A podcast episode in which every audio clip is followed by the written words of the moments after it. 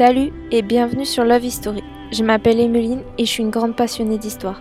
C'est d'ailleurs de ça que je vais te parler dans ce podcast. Avec moi, tu pourras retracer l'histoire de l'Antiquité à nos jours. Tu retrouveras les plus grands personnages mais aussi des événements qui ont permis de changer notre monde. Je te laisse avec l'épisode du jour. Et on se retrouve deux mercredis par mois à 16h30. Tu peux me retrouver sur Instagram sous le nom de Love History.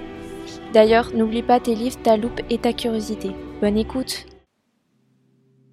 Divinité primordiale de la nuit, Nyx est une déesse importante de la mythologie grecque.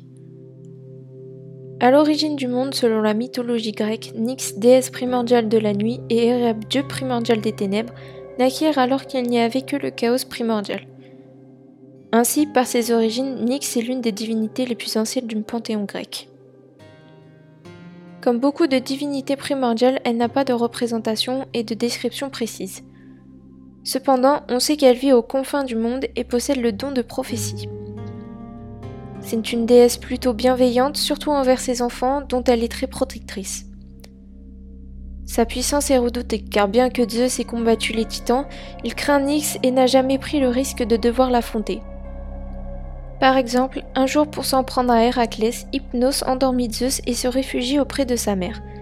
Zeus renonça à se venger car il serait obligé de se mesurer à Nyx qui protégerait son fils. Dans des périodes plus récentes que l'Antiquité, elle se présente comme une femme dotée d'ailes portant un voile bleu nuit sur le visage.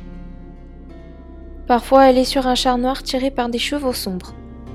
Cette déesse est importante non seulement du fait de son ancienneté et de son rôle, mais aussi parce qu'elle est la mère de nombreux êtres.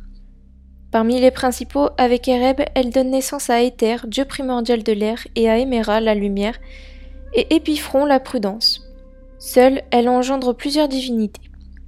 Les plus célèbres sont les frères jumeaux Thanatos, dieu de la mort, et Hypnos, dieu du sommeil. Également naissent Eris, déesse de la discorde, et Némésis, déesse de la vengeance. Les Hespérides et les Moires sont aussi ses filles. Certaines sources la désignent mère de la déesse Hécate ainsi que Chiron, le passeur du Styx, qui serait son fils dans certaines versions.